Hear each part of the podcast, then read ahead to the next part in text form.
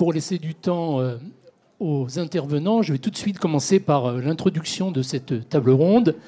L'Europe a l'heure de choix, derrière l'obligation de reporting des choix stratégiques. Donc, nous sommes confrontés à l'évolution réglementaire avec la future Corporate Sustainability Reporting Directive, la CSRD, euh, dont la publication est attendue dans les prochaines semaines et qui porte l'ambition européenne en matière d'économie durable.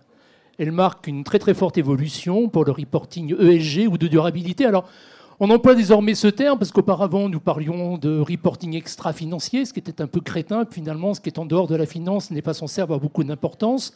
Moi, j'aurais préféré qu'on parle de co-financier, ce qui a de l'importance au même titre que la finance, mais euh, ce n'était pas le sujet. Bon, les Britanniques, les Anglo-Saxons parlaient de non financier. Et désormais, donc, il y a quelque chose qui se dessine, la traduction de sustainability en ESG ou durabilité, ce qui parle bien aux Québécois, la durabilité, peut-être moins bien aux Français, je ne sais pas. Euh, et donc, c'est un vrai challenge pour les entreprises qui étaient déjà assujetties à la, NFRD, avec chez nous en France la DPEF, déclaration de, de performance euh, extra-financière. Et puis ça constitue un véritable challenge pour les entreprises qui jusqu'à présent échappaient à l'obligation de reporting. Donc les entreprises de plus de 250 personnes, plus de 40 millions d'euros ou plus de 20 millions de, de, bilans, euh, répondant donc à deux de ces trois seuils. Et là, ça va marquer une évolution très très sensible. Avec la prise en compte de la double matérialité, les intervenants reviendront sur ce sujet, avec une plus grande implication de la gouvernance, avec des KPI également élargis à la supply chain, avec une plus grande euh, une demande accrue en termes de, transparence et en termes de robustesse des données. Donc la CSRD a pour vocation euh, de constituer un puissant levier de la transformation durable des entreprises européennes.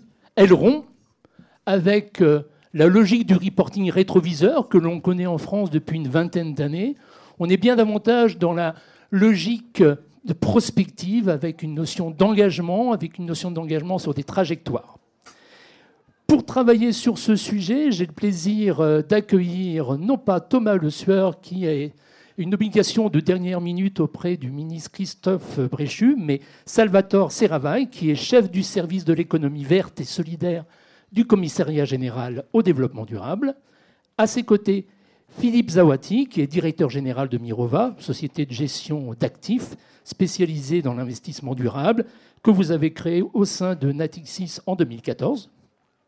À vos côtés, Grégoire Chauvière-Le Drian, chef du bureau du groupe Banque européenne d'investissement en France. Sébastien Mandron, vice-président, directeur RSE, directeur immobilier de Worldline, filiale du groupe Atos dans les activités de paiement et administrateur du C3D. Collège des directeurs du développement durable. Et enfin, Mélodie Méranda, responsable projet ISR, économie circulaire et RSE, au sein du département RSE du groupe AFNOR. Donc on va tâcher de tenir dans 50 minutes pour laisser l'opportunité, vous laisser l'opportunité d'interagir avec euh, les intervenants.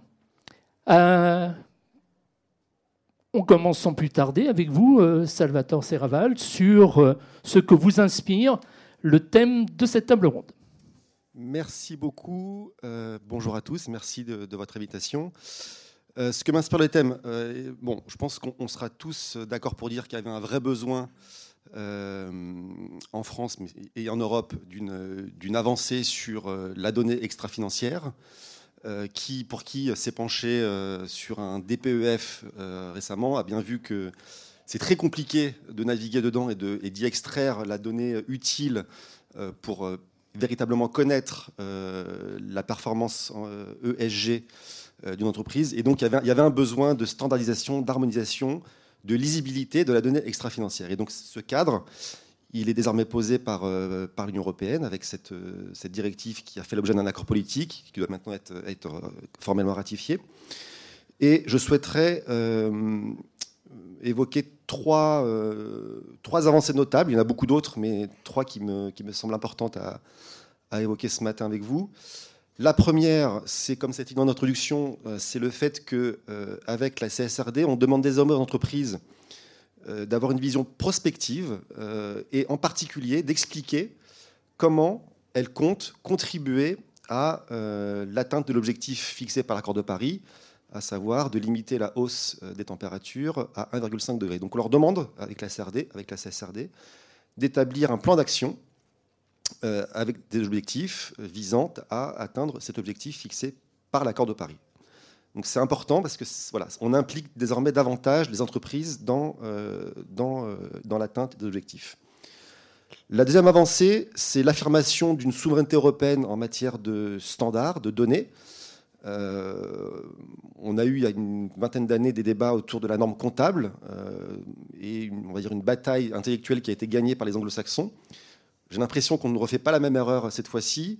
Euh, et notamment, et je crois que, Philippe en parlera peut-être plus en détail, on a, établi dans cette, euh, cette, directive le principe de double matérialité, qui est un principe qu'à ce stade euh, ne, retiennent pas les anglo-saxons, qui consiste, pour, le résumer, à dire qu'on doit non seulement tenir compte de l'impact des évolutions climatiques sur l'activité financière d'une entreprise, mais aussi l'inverse comment une entreprise, quel est l'impact d'une entreprise sur le monde qui l'entoure.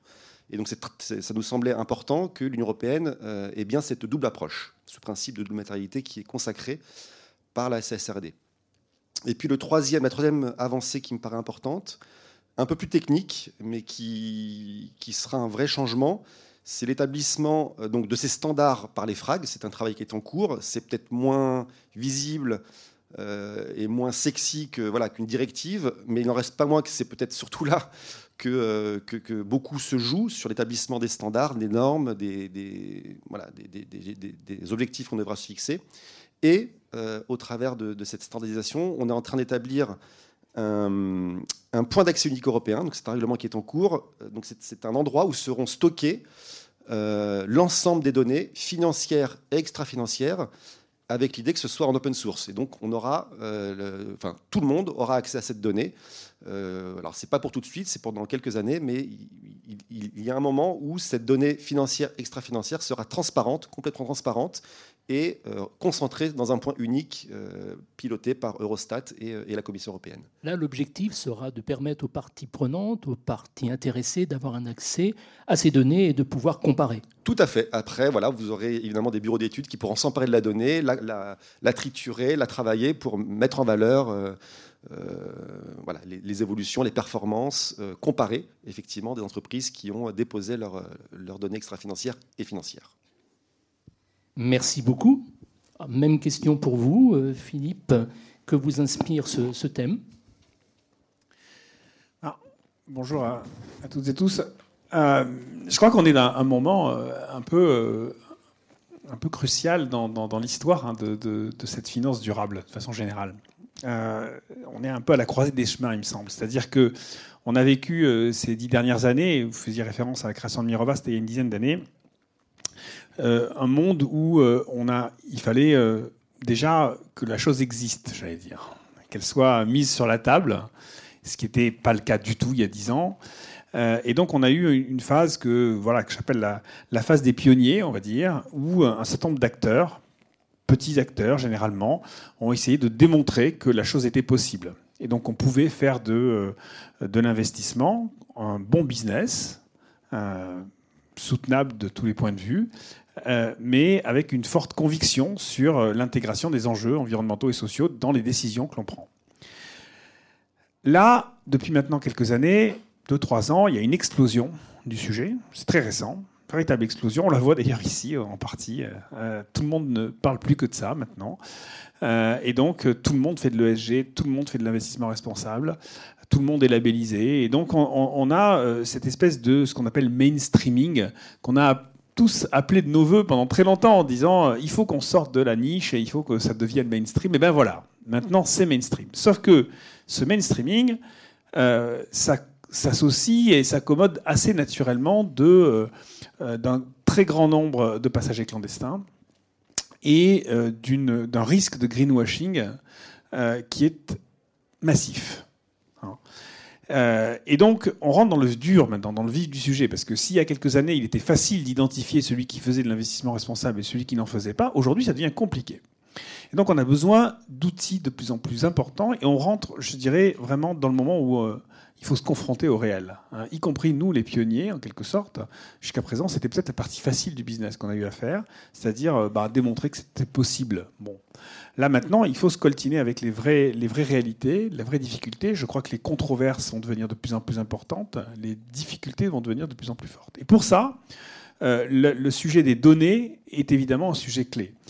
Parmi les grandes attaques que l'on voit aujourd'hui sur l'investissement responsable, euh, que vous voyez euh, se développer, qui sont massives, hein, euh, jusque au Texas, hein, avec cet État du Texas qui vient de bannir un certain nombre d'entreprises financières parce qu'elles les trouvent trop vertes, parce qu'elles parce qu'elles excluent un certain nombre d'investissements dans, dans les industries fossiles.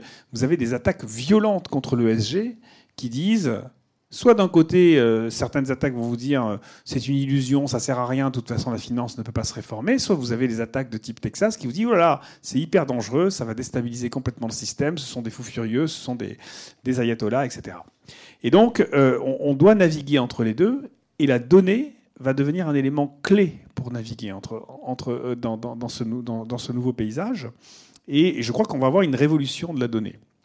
Cette révolution de la donnée, elle passe par plusieurs aspects. Euh, elle passe par une multiplication des données d'abord. Et, euh, donc ça, c'est quelque chose qui, va un peu à l'extérieur de ce qu'on est en, en, train de parler là. Une multiplication des données, ça veut dire des données qui viennent de sources extrêmement différentes. Aujourd'hui, pour euh, mesurer euh, l'empreinte, euh, je ne sais pas moi, les, émissions de méthane d'une entreprise, vous n'avez plus besoin d'aller demander à l'entreprise quelles sont ces émissions de méthane.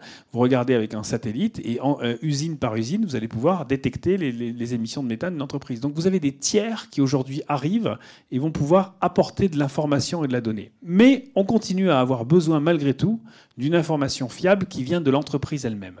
Et c'est ça dont on est en train de parler là, à travers la régulation. Et donc cette information qu'on va demander à l'entreprise, il faut qu'elle soit pertinente et suffisamment simple. Je crois que c'est les deux éléments. Et je vais terminer rapidement là-dessus. Aujourd'hui, une des problématiques du débat qu'on a entre la vision américaine et la vision européenne, pour simplifier, même si c'est un petit peu caricatural, parce que je crois qu'il y a beaucoup de gros acteurs européens euh, qui, euh, qui sont très proches de la vision américaine. Il ne faut pas se leurrer quand vous voyez le courrier que l'AFEP, euh, euh, l'Association des grandes entreprises françaises, a envoyé très récemment euh, à, la Commission européenne. Vous voyez qu'en réalité, en réalité, l'AFEP prend fait et cause pour l'ISB, c'est-à-dire pour la vision américaine. Donc c'est une façon un peu, un peu trop caricaturale, à mon avis, de présenter les choses. Mais admettons, donc entre ces deux visions-là, vous avez deux, deux sujets, à mon avis, à suivre. Un, c'est la pertinence. Sur la pertinence, vous avez d'un côté la vision américaine qui consiste à dire, moi, la seule chose qui m'intéresse, c'est le business de l'entreprise. Business is business. Point. Et donc, euh, je, je, ne regarde les sujets environnementaux et sociaux que s'ils ont un impact sur, le, sur, sur, les résultats financiers d'entreprise. Et alors Emmanuel Faber, qui préside donc euh, l'ISB, l'a dit de façon extrêmement claire dans deux interviews euh, encore récemment. Il dit nous, on va demander toutes les informations aux entreprises, mais ensuite on va les filtrer et celles qui ont un impact matériel financier, on les retient. Les autres, on s'en occupe pas.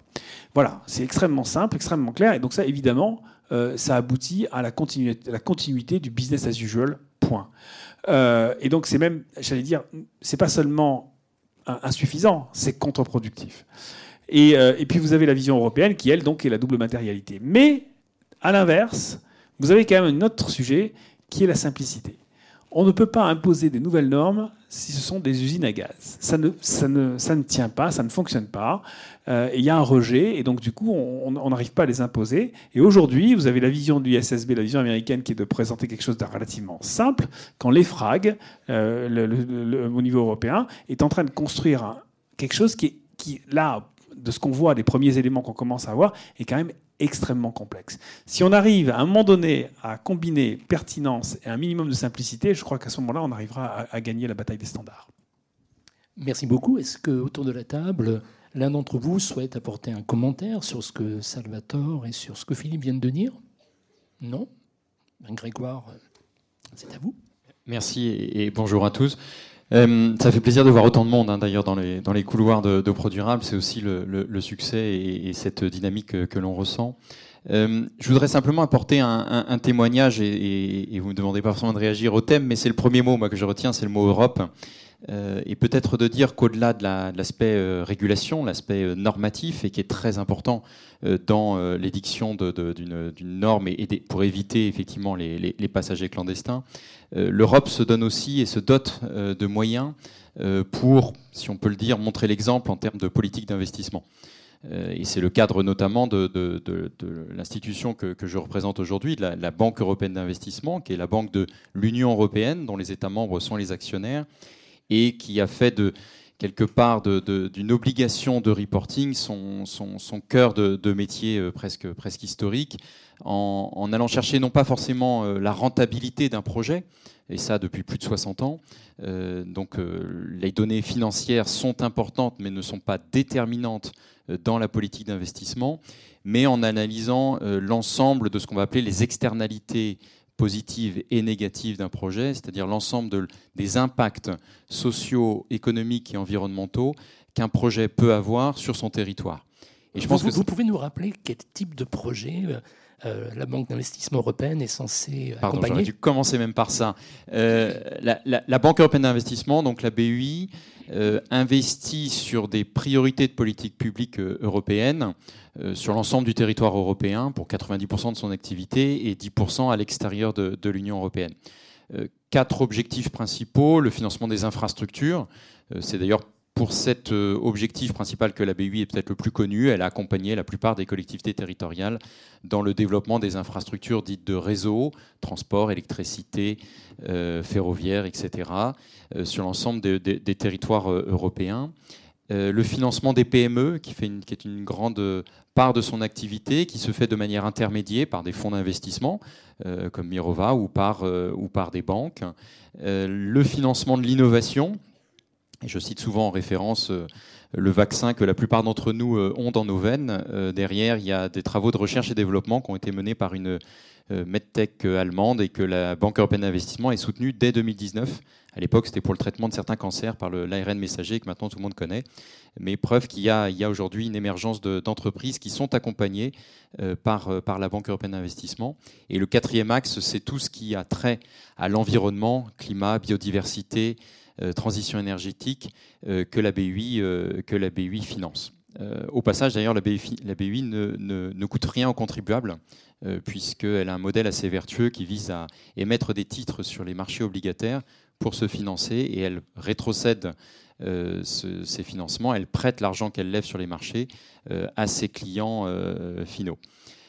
au passage d'ailleurs sur les émissions obligataires, la BUI essaye d'être innovante, l'Europe essaye d'être innovante en 2007, la Banque européenne d'investissement avait été le premier émetteur de ces titres verts, appelés aujourd'hui Green Bonds, et qui sont totalement intégrés par le marché, euh, là où en 2007, c'était une, innovation financière. Preuve qu'il peut y avoir, l'Europe peut être moteur d'innovation, en particulier d'innovation financière, et c'est ce qu'on essaye de porter dans, cette dynamique euh, qu'on porte au niveau européen.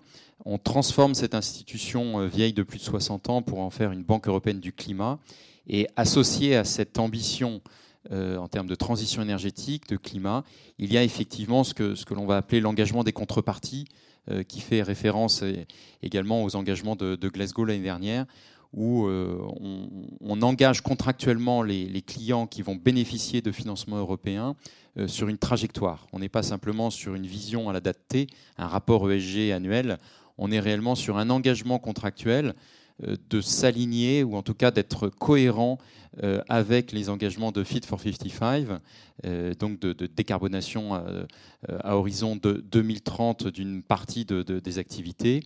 Et ça justifie aujourd'hui qu'on accompagne des acteurs en particulier les plus polluants, les plus émetteurs, que ce soit ArcelorMittal pour décarboner leurs outils de production, Safran pour trouver le moteur aéronautique de demain, on est dans notre rôle pour essayer de trouver euh, des solutions et accompagner les entreprises qui acceptent de rentrer dans cette, cette trajectoire positive. Donc là encore, euh, comme l'évoquait euh, Philippe Zawati précédemment, importance des données, importance du reporting. Pour vous.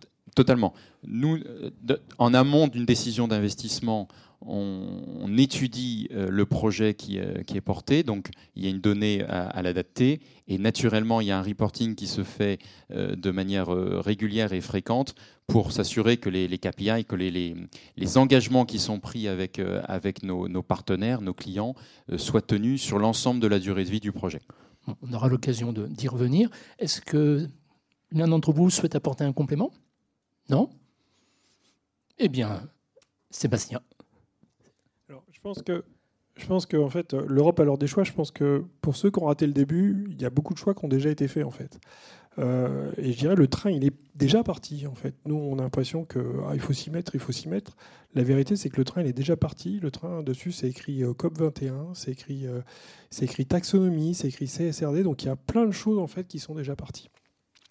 Et, qui y a dans le train en fait? Bah, Dans le train, vous avez tous ceux qui sont contraints par la réglementation, alors initialement française, les accords de Grenelle et tout ce qui va bien, maintenant l'Europe, donc toutes les sociétés cotées. Donc vous trouvez dans ce train euh, toutes les sociétés cotées, vous allez en trouver en tête de train ceux qui sont les plus matures, euh, voilà, qui ont identifié que bah, c'était une bonne pratique de management. Euh, voilà, vous avez en effet les gens qui sont euh, du côté plutôt des pollueurs, mais c'est leur, c'est pas, j'allais dire, c'est pas leur métier de polluer, mais leur industrie fait qu'ils sont polluants. Et puis là, on voit monter dans le train en fait des gens qui ont compris que finalement, euh, le truc, c'est pas une contrainte, c'est-à-dire que c'est un avantage compétitif. Donc eux, on voit qu'ils sont montés dans le train, ils étaient dans le train au début, alors ils étaient réglementairement, on les avait poussés dans le train pour les contraintes réglementaires, et puis on voit qu'en fait, ils étaient à l'arrière du train et là, en fait, ils sont en train de passer devant. C'est-à-dire qu'ils sont en train de monter plutôt plus près de la, locomotive.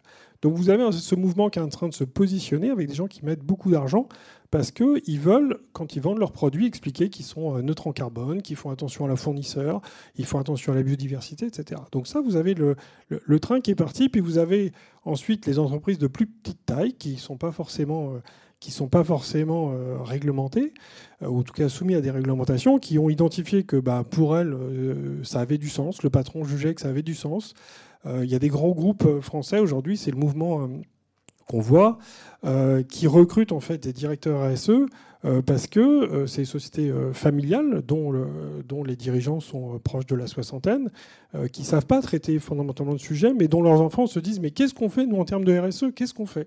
Et là, ils sont en train de s'équiper justement avec des directeurs RSE pour, pour adresser ces sujets-là.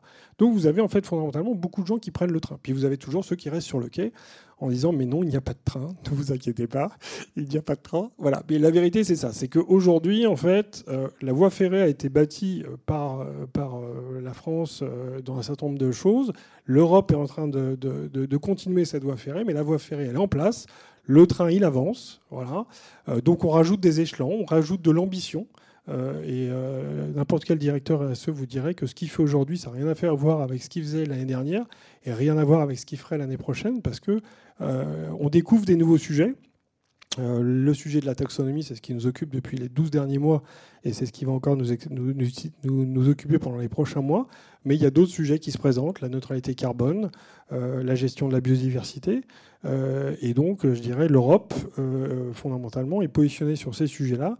Et, ce qu'on voit, c'est qu'en fait, cette réglementation euh, que nous, Français, on perçoit parfois comme contraignante, euh, si vous positionnez sur, sur un rôle d'acteur, ou euh, comme insuffisante si vous êtes du côté militant, la vérité, c'est que ce qu'on voit, c'est que typiquement la taxonomie, ça crée euh, des barrières à l'entrée et c'est une forme de protectionnisme. C'est-à-dire qu'on voit bien que quand on discute avec des fournisseurs européens, ils vont prendre en compte ces contraintes pour rester dans le business. Et quand vous allez parler avec euh, des fournisseurs qui sont euh, plutôt australiens ou américains, ils vous expliquent que l'Europe, c'est pas forcément quelque chose qu'ils connaissent.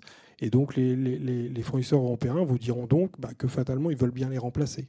Voilà. Donc on voit bien que cette réglementation est fondamentalement beaucoup plus structurante que ce qu'on peut percevoir et euh, un sujet comme la taxonomie euh, est en train de, rentrer un niveau de, protectionnisme euh, aux bénéficiaires évidemment des, des Européens qui vont l'appliquer par rapport à ceux qui ne respecteront pas ces règles.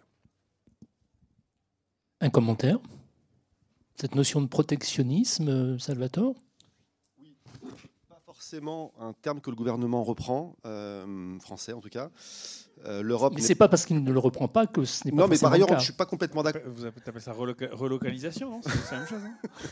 Non, c'est pas du protectionnisme dans le sens où. Euh, on, mettrait des barrières indues au commerce mondial. La France et l'Europe sont plongées dans le commerce mondial. Il y a des critiques sur le commerce. Effectivement, il y a, peut-être eu des, abus par le passé sur le, libre-échange. Mais c'est simplement la taxonomie, c'est une manière de fixer une grammaire européenne sur ce qu'on entend par développement durable. Euh, et on demande euh, évidemment à nos acteurs euh, sur le marché intérieur de s'y conformer. Et plutôt pour des, raisons d'équité concurrentielle, en fait. Et pour pas que nos acteurs européens soient pénalisés par rapport à ceux de l'extérieur, eh ben, ceux qui veulent entrer sur le marché intérieur devront aussi. Donc c'est pas du protectionnisme, c'est fixer une ambition environnementale et ensuite dire que pour ceux qui voudront venir sur le marché intérieur, ça devra se faire dans les règles d'équité concurrentielle et donc avec les mêmes standards. Et comme quoi, le, choix des mots, euh, je pense que tous les deux disent exactement la même chose, mais effectivement, derrière la notion de protectionnisme, on voit des choses assez négatives, alors qu'on est dans un système tout à fait vertueux. Euh, Mélodie. Oui, bonjour, bonjour à toutes et tous. Merci pour l'invitation à cette table ronde. Ravi d'apporter une petite touche féminine à cette table ronde aussi. Ce n'est pas faux. Donc, euh, c'est vrai qu'au niveau du groupe AFNOR, on partage clairement la vision qui est celle de dire que le reporting de durabilité euh, a pour objectif de concilier finalement performance économique et considération sociale et environnementale. Et euh, sur la base de ça, il y a un constat qu'on a fait ces deux, trois dernières années qui est intéressant, je pense, de partager avec vous. On n'a jamais enregistré au niveau du groupe AFNOR, sur ces trois dernières années, autant de demandes de labellisation RSE volontaire de la part des entreprises quand bien même on a traversé une crise économique, sociale, sanitaire qui a bouleversé euh, pas mal de choses. Donc c'est un signal fort quand même qui est de dire que les dirigeants d'entreprise aujourd'hui voient dans la RSE une opportunité de euh, pérenniser leurs activités économiques et d'être plus résilients face à des chocs euh, tels que ceux qu'on a connus. Et donc, avec la CSRD, je pense qu'il y a un réel enjeu à faire comprendre aux entreprises que s'engager dans le développement durable ou dans la RSE par la seule porte du reporting avec une grille d'indicateurs n'a de sens que si cette grille d'indicateurs et ces indicateurs sont connectés à la stratégie de l'entreprise. Et si on relie vraiment reporting avec stratégie. Et en cela, du coup, l'approche de la CSRD, elle est, hyper intéressante, euh, puisqu'elle va obliger, euh, à juste titre, les entreprises à communiquer dans un premier temps et à reporter dans un premier temps sur leur stratégie de durabilité, sur leur business model durable, sur la manière dont elles vont déployer les actions pour euh, répondre aux objectifs qu'elles se fixent et sur comment elles vont mesurer la performance de leurs actions. Et donc la CSRD s'inscrit vraiment dans cette logique de vouloir connecter stratégie à RSE, performance financière à performance extra-financière. Et en cela, c'est hyper euh, encourageant et positif que d'avoir un texte et une, directive européenne qui s'impose avec ce triptyque-là et cette approche-là. Un commentaire, messieurs? Non? Oui, Philippe?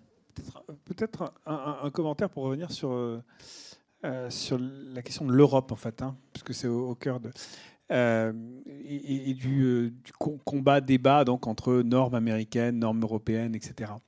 J'ai souvent dit, et je, crois que c'est assez important de, de, le comprendre, que l'Europe est loin d'être démunie aujourd'hui sur ces questions-là, et que l'Europe a une véritable capacité à fabriquer de la norme et de la norme mondiale. Alors évidemment, euh, quand on se rappelle IFRS et la comptabilité, c'est le contre-exemple de ça, mais on a des exemples très positifs de ça.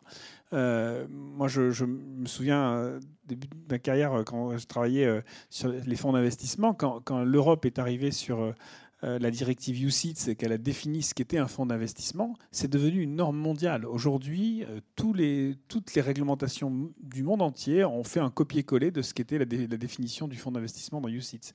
Ça a été le cas ensuite euh, sur la chimie avec REACH.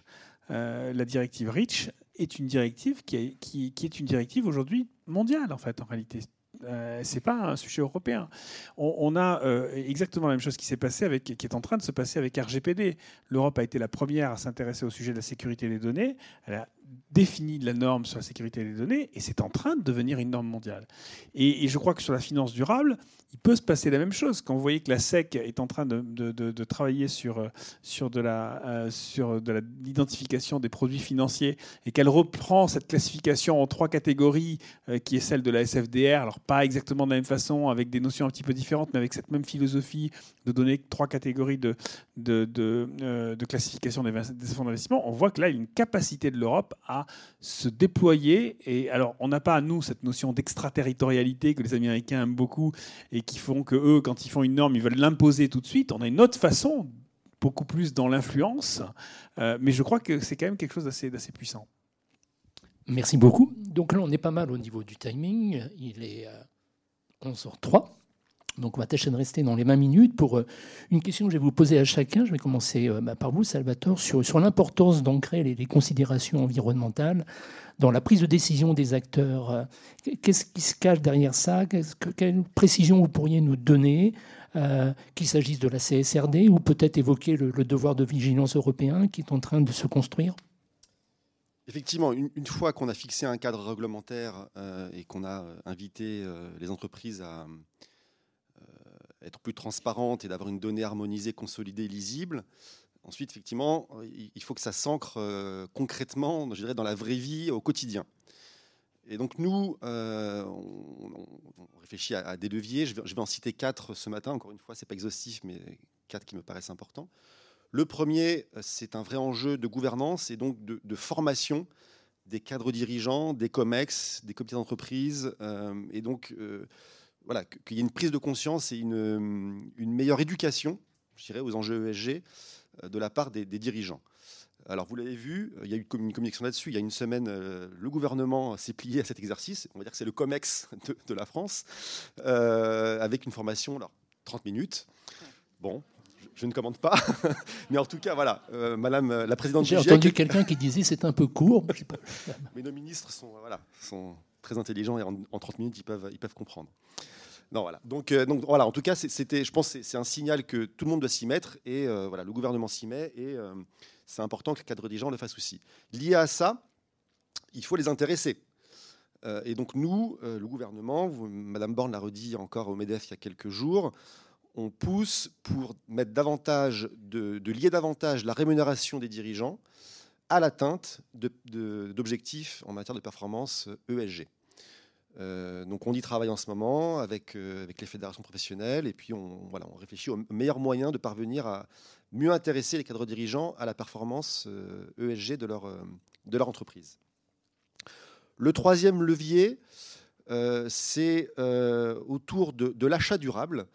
la loi climat résilience a comment, indiqué que d'ici 2026, pour ce qui concerne le secteur public, toutes, tous les contrats de publique devront, intégrer une obligation, une disposition sociale ou environnementale. Donc on, voit qu'on enrichit, là aujourd'hui c'est essentiellement le signal prix qui compte dans un marché public. Demain, et dans pas très longtemps, euh, on devra aussi, et sur un même pied d'égalité, tenir compte de, critères sociaux et, environnementaux. L'achat public, c'est euh, plus de 250 milliards d'euros chaque année, donc on voit que c'est un vrai levier de transformation. Et donc en offrant cette possibilité, enfin du, côté de la demande publique, il y aura l'intégration de ce critère, et donc ça doit évidemment inciter euh, du côté offre à à comment, transformer sa manière de, produire pour pouvoir euh, effectivement remporter ces appels d'offres publics. Le public le fait, mais évidemment, l'achat, c'est aussi euh, beaucoup euh, le secteur privé. Et donc, on souhaite par là aussi inciter les grands acheteurs du domaine privé à, aussi peut-être davantage intégrer cette notion de, critères de développement durable dans leur, dans contrat. Et puis le quatrième, et je conclurai là, c'est la labellisation. Euh, c'est aussi un moyen d'informer l'épargnant, le, consommateur sur euh, euh, quand, il, achète un produit financier, qu'il sache à, quoi il a affaire. Et donc on a notamment deux labels publics aujourd'hui. Le label ISR, qui est, qui est, piloté par Bercy, et le label Greenfin, qui est piloté par le ministère de, l'écologie. et, et, je pense que c'est important aussi d'avoir ces labels publics dans une galaxie de labels dans lesquels c'est pas forcément simple de s'y retrouver, mais en tout cas, on, nous, on assoit la crédibilité euh, et la, performance de, ces fonds en, y, accolant des labels sur lesquels on travaille, et notamment euh, avec, euh, avec Philippe qui est, à mes côtés. Une petite suggestion. moi, je trouve tout à fait intéressant que l'on assujettisse la rémunération des dirigeants d'entreprise à l'atteinte des objectifs ESG, e RSE. Euh, une suggestion serait de faire la même chose au niveau des, ministères, des, collectivités, des administrations, finalement, par rapport à ce que vous venez d'évoquer. La commande publique, c'est. C'est 250 milliards d'euros. Et je pense que ce serait un signal assez fort, finalement, parce que si on prend une collectivité, qu'il s'agisse d'un conseil départemental, qu'il s'agisse d'un conseil régional, voire des ministères, il y a aussi la, nécessité, finalement, de pouvoir s'en tenir à des, à des trajectoires. Ce serait intéressant. À voir. Ils sont moins payés quand même. Hein. C'est pas faux. C'est pas faux. C'est pas faux.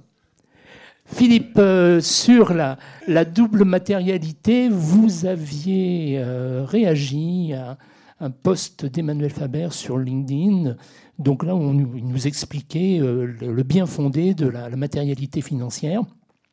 J'aimerais que vous nous disiez un petit peu ce que vous pensez de ce sujet de double matérialité. Donc, comme l'évoquait tout à l'heure euh, Salvatore, euh, la prise en compte non seulement des risques euh, financiers que font peser l'environnement, le social sur l'entreprise, mais l'impact de l'entreprise sur l'environnement et le social. Qu'est-ce que ça signifie pour une entreprise comme la vôtre? Et vous l'évoquiez il y a quelques instants, l'Europe a une puissance de feu non négligeable pour émettre des directives qui ensuite sont adoptés au niveau international. Euh, comment ne pas perdre le combat euh, de la matérialité face à l'ISSB et donc l'IFS bah, c'est ce que je disais tout à l'heure. Je ne je je crois pas que le combat soit perdu, loin de là. Je, pense qu'il faut, euh, que l'Europe se, tienne et résiste aux pressions. Il y a des, pressions très très fortes. Hein. Je, parlais celle de, de, certaines grandes entreprises tout à l'heure.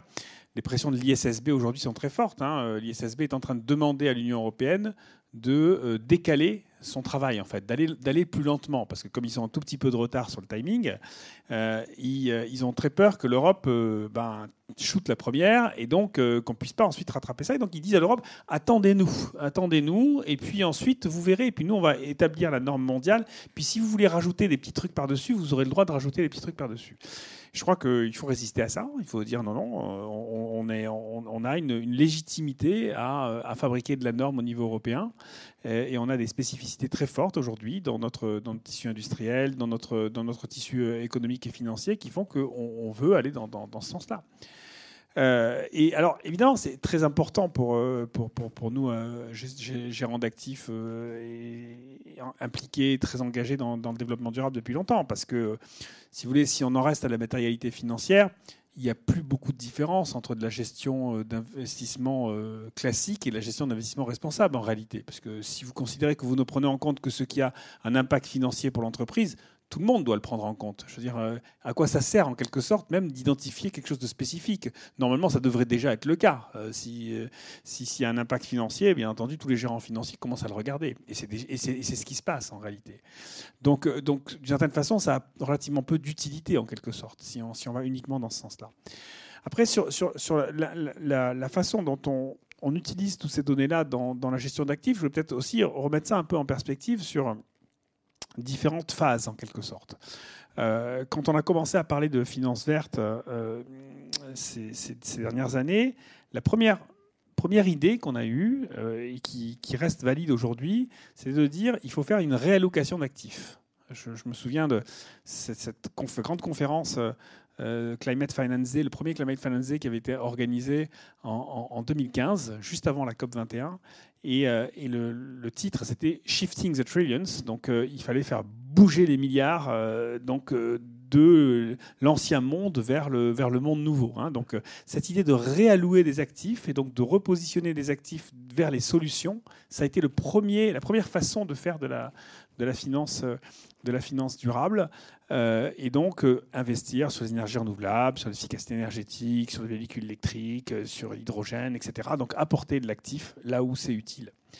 Et, en faisant ça, on a un peu oublié le monde ancien. On, ne s'en occupait pas trop. Alors soit on faisait de l'exclusion, soit, on, mettait un, un, mouchoir dessus, mais en tout cas on s'en occupait pas beaucoup. Puis il y a une deuxième phase qui était de se dire il faut aussi accompagner la transition de se dire, euh, il y a des, euh, des, boîtes, ça peut être des PME d'ailleurs, ça peut être des, petites boîtes qui sont euh, aujourd'hui dans une phase où bah, ils doivent changer leur mode de production et donc transitionner. Il faut les accompagner, apporter du financement aussi pour cette transition.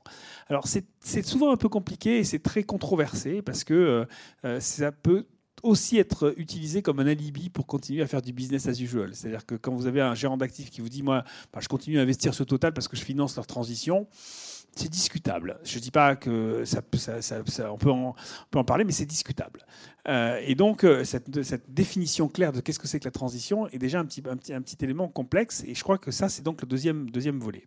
Puis je pense qu'on arrive aujourd'hui à un troisième volet qui est beaucoup plus compliqué, euh, qui est qu'on est en train de se rendre compte que, au-delà de l'investissement dans les solutions, au-delà de la transition, on avait un vrai sujet de ralentissement de sobriété. Et c'est ce dont on parle aujourd'hui, qui est le mot à la mode partout, euh, la sobriété. Et là, euh, la finance est, il faut bien le reconnaître, assez démunie, parce que euh, sa, tendance naturelle, c'est quand même d'investir pour de la croissance, pour du plus. On sait investir pour du plus, on ne sait pas beaucoup investir pour du moins, et pourtant, je pense qu'on va être obligé de s'y mettre. C'est-à-dire d'inventer alors, si je voulais être provocateur, je dirais la finance de la décroissance, euh, mais, mais, mais, en tout cas, une finance qui, euh, qui sait gérer la rareté des biens. Il y a déjà l'investissement à impact. C'est en partie l'investissement à impact, et c'est donc se dire, on a une certaine rareté aujourd'hui de la matière. On utilise trois planètes. Il va falloir peut-être un jour euh, y penser à en utiliser qu'une seule. Et donc ça veut dire qu'il va falloir gérer cette rareté. Or la finance, l'économie est un outil normalement assez extraordinaire pour gérer de la rareté, pour autant que l'on intègre ces éléments de données dans nos décisions. Aujourd'hui, on gère de, la, rareté de capital, mais on ne sait pas gérer de la rareté de matière. Et donc, euh, toutes ces évolutions réglementaires, comptables, etc., doivent avoir pour objectif final ça, réintégrer la matière dans la façon dont on mesure le business des entreprises, et donc, du coup, réutiliser la finance pour être une finance de la sobriété et pour donc allouer euh, intelligemment cette, matière pour faire du, pour produire ce dont on a réellement besoin. Merci beaucoup. Alors justement, puisqu'on est sur le financement, euh, Grégoire, est-ce que vous pouvez nous, nous donner un petit peu quelques, quelques exemples des modes d'accompagnement, ce que vous prenez en compte, vous l'avez déjà tout à fait, un petit peu évoqué tout à l'heure, euh, les notions de trajectoire, les notions de, coût carbone, euh, quid de la notion d'impact, où, vous en êtes aujourd'hui dans l'accompagnement des projets qui vous sont soumis? Alors c'est une très, très, bonne transition et puis je vais pouvoir réagir un tout petit peu sur les trois, les trois tendances qu'a évoqué Philippe. La première, je suis tout à fait d'accord et d'ailleurs l'Europe est à plein dedans, c'est-à-dire investissement dans les infrastructures lourdes euh, d'énergie renouvelable et on, y est totalement. Euh, deuxième également, je suis un tout petit peu plus lancé sur la troisième, euh, dans le sens où la sobriété, ça peut être aussi des investissements. Je pense notamment à la rénovation thermique des bâtiments. Et l'Europe est, assez, en, tout cas, en, avance sur cette thématique, au niveau en tout cas des investissements qu'on peut faire à, la Banque européenne sur accompagner euh, le secteur public, qui a été un peu décrié tout à l'heure, mais accompagner le secteur public dans ses choix de, transition et, de sobriété dans la consommation énergétique. La meilleure électricité, c'est celle qu'on ne consomme pas.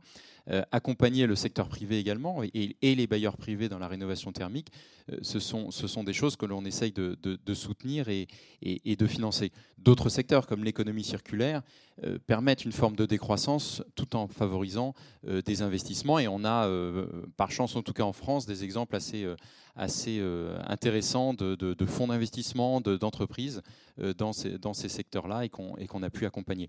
Euh, la notion d'impact que vous avez évoquée, c'est un élément, c'est peut-être l'étape d'après l'ESG. L'ESG étant une, une, photo à la date l'impact, on est plus sur une, une trajectoire et puis la, l'engagement du, chef d'entreprise de s'intégrer dans cette trajectoire, mais quelque part on y est. Euh, on y est puisqu'on s'inscrit dans, une forme de, durée et de, trajectoire. Et, vous me posiez la question sur les hypothèses et les choix euh, que l'on peut faire dans nos décisions d'investissement. Euh, j'évoquais tout à l'heure la, prise en compte des externalités. pour vous donner un exemple sur le, prix du carbone, et là encore, nous sommes transparents dans la vision prospective que l'on peut faire. Euh, on, explique aux clients, aux, promoteurs de projets, euh, qu'on a toujours intégré dans un TRI euh, social, dans un théorie environnementale, dans notre analyse de, et de décision de, financement, la prise en compte d'une émission d'équivalent tonne de carbone, et qu'on désormais on va lui donner un coût. Et, et, donc ça va pénaliser un certain nombre de projets, car ce coût il va être croissant. Et on a déjà, en s'appuyant d'ailleurs sur les travaux de, France Stratégie, hein, montre encore une dynamique française euh, sur cette thématique. Pour vous donner un exemple, aujourd'hui on est à, 80 euros. Euh, on a déjà euh, mis sur la table et, explicité de façon transparente que dans moins de 10 ans, à horizon 2030, on sera à 800 euros.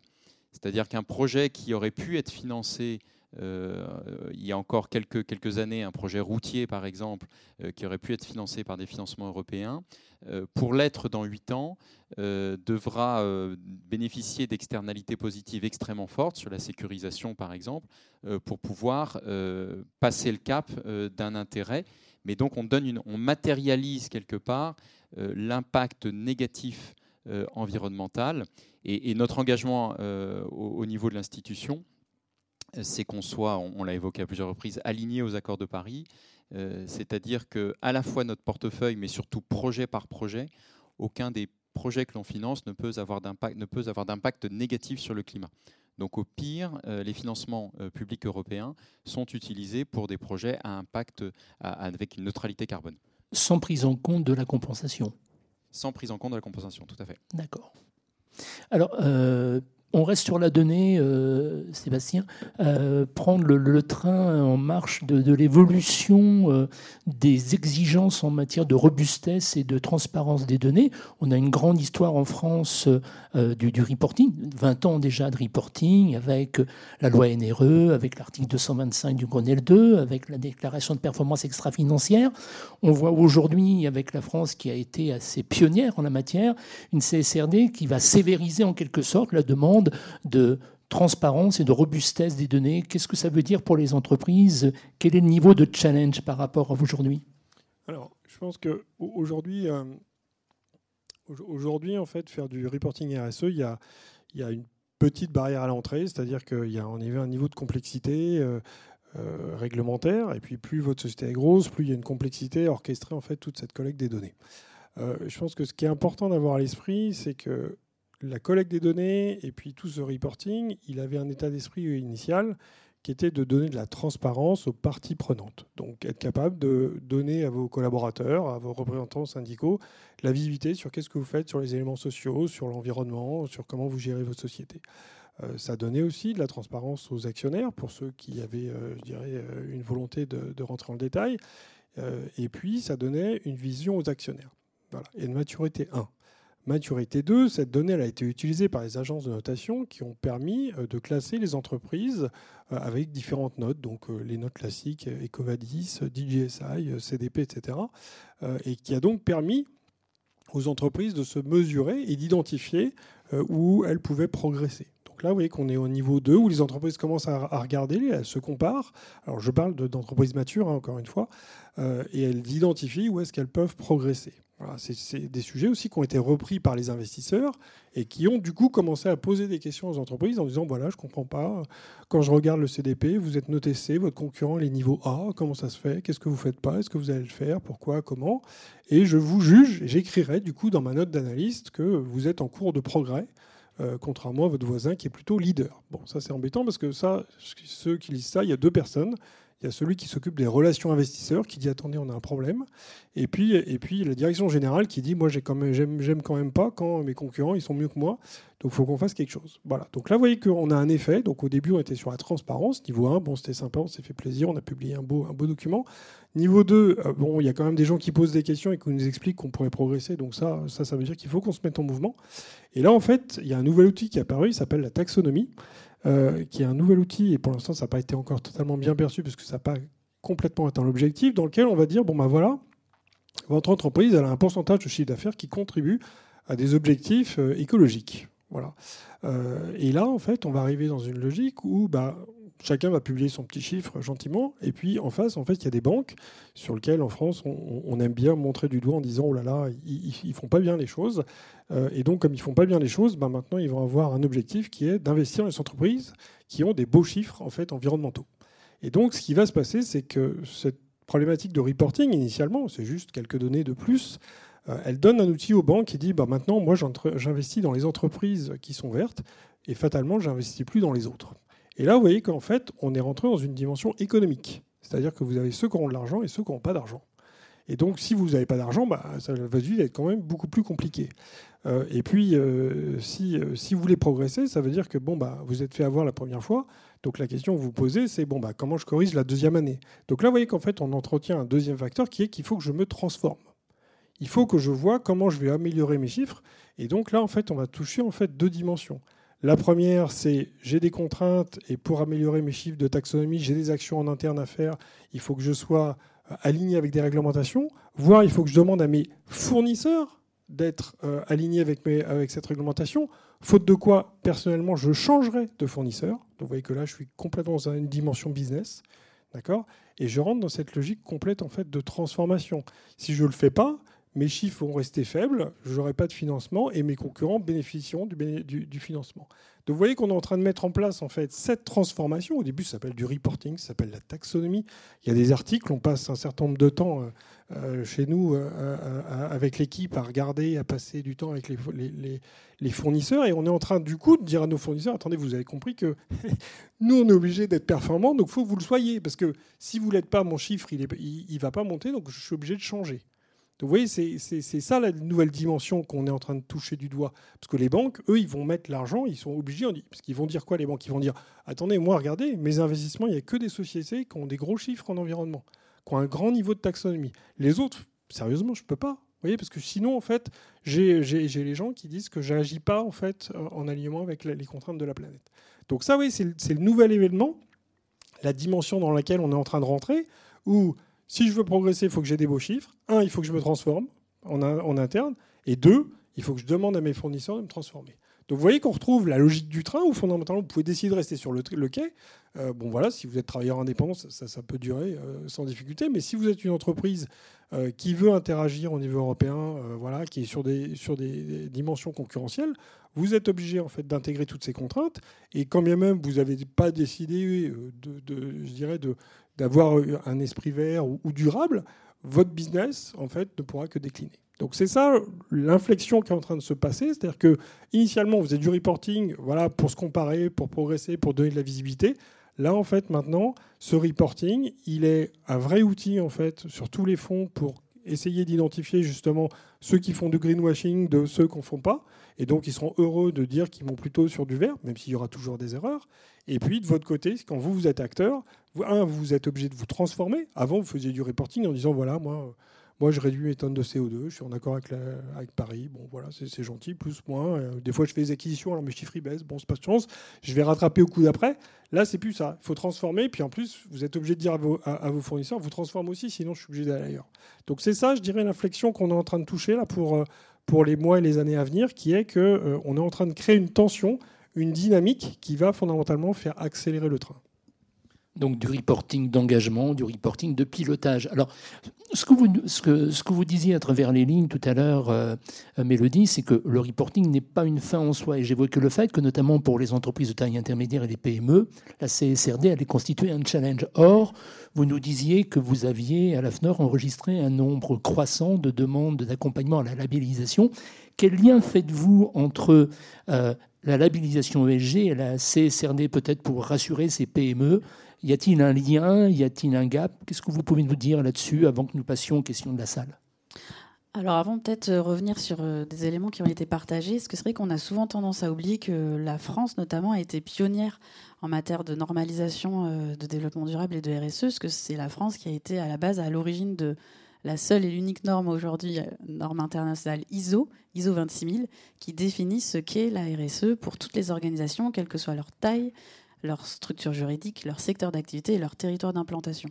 Donc, euh, quand on parle souvent de fuite de l'expertise en matière d'analyse financière française au profit d'approches plus américaines, je pense qu'il ne faut pas oublier de se rappeler que l'ISO 26000 à la base a une jeunesse française euh, et qu'aujourd'hui, ça reste le standard normatif international qui donne les lignes directrices pour toutes les démarches RSE des organisations euh, à l'échelle mondiale. Euh, et d'ailleurs, ce qui est intéressant de voir aussi quand on fait un petit peu le focus sur de comment est constitué l'ISO 26000 et ce qu'elle apporte aux entreprises et à ses utilisateurs, l'ISO 26000 euh, reprend, enfin c'est plutôt la CSRD qui peut potentiellement s'en inspirer, mais dans l'ISO 26000, on a déjà cette approche triptyque CSRD, à savoir structurer une démarche de RSE en lien avec les enjeux RSE métiers d'une entreprise, déployer des actions pertinentes qui répondent aux enjeux sectoriels de l'entreprise, que toutes les entreprises et les organisations n'ont pas les mêmes enjeux sectoriels euh, RSE à adresser, et mesurer la performance des actions qui sont menées. Donc cette approche qui est demandée dans, les nouveaux reportings de durabilité apportés par la CSRD est déjà celle de l'ISO 26000 et est déjà appliquée par un très grand nombre d'entreprises, y compris des TPE, des PME, euh, à l'échelle française et à l'échelle européenne. Donc déjà se rassurer sur ça et peut-être rassurer les entreprises qui voient arriver la CSRD comme une, énorme contrainte, leur dire mais vous faites déjà en fait des choses là-dessus, vous avez déjà cette philosophie et cette approche dans vos actions stratégiques et dans le déploiement de ces actions. Et donc, euh, euh, pas de panique. Euh, ça, c'est le premier point que je voulais partager. Le deuxième, c'est qu'il existe en effet énormément d'outils aujourd'hui qui existent pour accompagner les entreprises à se préparer à ces futurs reporting de durabilité qui vont effectivement demander beaucoup de structuration et de méthodologie. Et parmi ces outils, il y a des labels, on en parlait tout à l'heure, des labels RSE crédibles, parce que tous ne le sont pas. On a parlé aussi tout à l'heure d'une démultiplication des signes de reconnaissance. Ça, c'est un fait. Vous êtes euh, tous dans la salle très au courant que sur ces 3-4 dernières années, il pleuve des nouveaux labels, des signes de reconnaissance, des trophées, des indices, des marques, des logos. Et qu'effectivement, ça contribue à venir flouter un petit peu euh, euh, la compréhension de, tout un chacun sur ça. Mais il existe, parmi ce florilège de choses pas très crédibles, des labels RSE crédibles et robustes qui sont basés sur l'ISO 26000 on peut parler du label Lucie, ça ne me dérange pas d'en parler même si je suis AFNOR. On peut parler du label engagé RSE aussi, d'AFNOR Certification. Ces labels sont des labels qui sont basés sur ISO 26000 et qui challengent un petit peu les entreprises à structurer leur stratégie, leur démarche RSE, la déployer et mesurer l'efficacité des actions qui sont déployées. Et donc en cela, toutes les entreprises qui sont engagées sur ces labels-là et qui ont fait l'effort d'aller faire appel à un organisme indépendant pour valider la maturité de ces démarches RSE dans leur structure, sont prêtes pour le reporting de durabilité. Et même si elles ne sont pas assujetties à la CSRD parce que étant en deçà des seuils euh, qui, euh, qui, qui, sont imposés par la CSRD, elles peuvent tout à fait avoir un reporting de durabilité tel que la CSRD le demande. Eh bien, merci. Donc, on, va, on a commencé avec 5 minutes de retard, donc on va garder ces 5 minutes de manière un peu autoritaire. S'il y a des questions de la salle, elles sont les bienvenues. Je vous en prie, vous avez un micro juste derrière vous je crois. Tenez, on vous l'apporte. Bonjour et merci bien pour vos interventions tout aussi passionnantes. Donc on a bien compris, on est tous acteurs de la transformation en ce moment et qu'il faut monter dans le train. Tout, dépend de la maturité. Euh, j'aimerais savoir quelle est votre perception dans le secteur euh, des coopératives? Comment euh, s'intègrent-elles dans ces objectifs de développement durable? On est sur des entreprises euh, à ciel ouvert, donc euh, sur un autre périmètre. J'aurais aimé savoir quelle est votre vue sur la question, jusqu'où ils peuvent aller, quels sont leurs freins, quelle est votre vision, tout simplement. Je vous remercie. Est-ce que Salvatore, vous pouvez répondre à cela? Ou quelqu'un d'autre peut-être? Mélodie, vous étiez prête non, mais oui, priorité aux femmes. Non, non. Euh, en fait, les coopératives, c'est un super modèle qui permet souvent d'embarquer assez vite tous les adhérents dans des démarches RSE ou SG. Parce que quand vous avez, et c'est la même chose au niveau des fédérations professionnelles ou des organisations professionnelles, quand vous avez une tête de réseau qui chapeaute un petit peu euh, euh, un engagement et qui euh, souhaite entraîner une dynamique, ça marche très bien. Et il y a des approches RSE ou SG un petit peu sectorielles qui permettent aux coopératives de s'engager là-dedans rapidement. Je ne sais pas si ça répond à votre question. Voir, COP de France avec Benjamin ouais, Perdreau, je ne sais pas s'il est là, mais ils ont fait un, un travail remarquable. merci beaucoup. Une deuxième question. Oui. Bonjour. Allez-y. oui, je suis au fond là-bas. Vous êtes au fond Oui. Allez-y, allez-y. Oui, hier, le, BIT a publié un rapport qui indique qu'il y a à peu près 50 millions de personnes en, situation d'esclavage moderne, avec plus de 10 millions depuis, euh, depuis 2016. Aujourd'hui, vous avez pas mal parlé de, du reporting côté environnemental. Est-ce que vous pouvez en toucher deux mots sur ce que vous voyez émerger en termes de choix, stratégiques ou, et indicateurs côté social? Je peux commencer, puis... Euh, euh, oui, pardon. Euh, effectivement, euh, bon, moi du ministère de l'Environnement, je dirais que j'ai un, focus naturel qui est plutôt sur l'environnement, mais on est évidemment conscience que euh, le, reporting il est, multidimensionnel et qu'il y a évidemment beaucoup d'enjeux sociaux. Et dans les travaux de, l'EFRAG, le, les indicateurs ne, porteront pas que sur l'environnement. Je ne pourrais pas vous détailler hein, les indicateurs sociaux qui sont retenus, mais en tout il, cas... Il y a deux, dossiers qui sont aujourd'hui euh, consacrés. et ce que je peux vous dire aussi, c'est que côté français, cet enjeu de supply chain et d'intégrer dans les décisions d'entreprise une préoccupation sur les impacts sociaux, elle a été notamment consacrée par une loi sur le devoir de vigilance qui existe en France depuis 2017, qui fait suite au drame du Plaza qu'on a, on a la plupart ont en tête en 2017, enfin en 2013. Euh, et que euh, la France, euh, comme elle l'est parfois et assez souvent d'ailleurs, a, été pionnière et que aujourd'hui en Europe, il y a, je crois, les Pays-Bas qui ont une loi à peu près similaire, l'Allemagne qui est en train de le faire et naturellement la Commission s'en est saisie et donc on discute en ce moment une loi sur le devoir de vigilance qui en fait a plutôt une vocation sur, euh, sur les droits humains, et donc je pense que ça répond complètement à votre question, même si justement euh, on l'enrichit désormais de, considérations environnementales. Mais je pense que cette loi européenne sur le droit de vigilance euh, doit permettre, en tout cas pour les entreprises européennes, de, prendre davantage en compte ces, enjeux de droits humains, et notamment effectivement d'esclavage dans les pays tiers. Merci pour cette réponse. Un complément. Oui, juste un mot quand même pour faire le lien avec ce qu'on disait tout à l'heure. Typiquement, ces questions-là sont non matérielles d'un point de vue financier et donc ne seront pas traitées par euh, l'ISSB. Voilà. C'est bien ça. C'est une précision importante. Une troisième question. Merci beaucoup. Euh, Sophie Faujour, EVPA, euh, e Réseau européen des investisseurs pour l'impact. Euh, on a à peu près une centaine de multinationales euh, dans ce réseau qui sont euh, vraiment mobilisées pour l'impact avec beaucoup de d'engagement. Évidemment, ce sujet du reporting est totalement central pour eux. Question sur la taxonomie sociale. on a vu les, bienfaits de la taxonomie environnementale qui est sortie en début 2021 on a vu que ça avait un vrai effet bénéfique, un cercle vertueux sur la transformation des business models et les choix stratégiques des entreprises. Il y a quelques jours, la Commission européenne a, a dit qu'elle euh, elle lâchait un peu le crayon sur euh, la taxonomie sociale. Donc je voulais vraiment savoir, euh, ben, est-ce que c'est un vrai pas en arrière? Comment la prise en compte du S dans le SG va... Voilà. Très clair.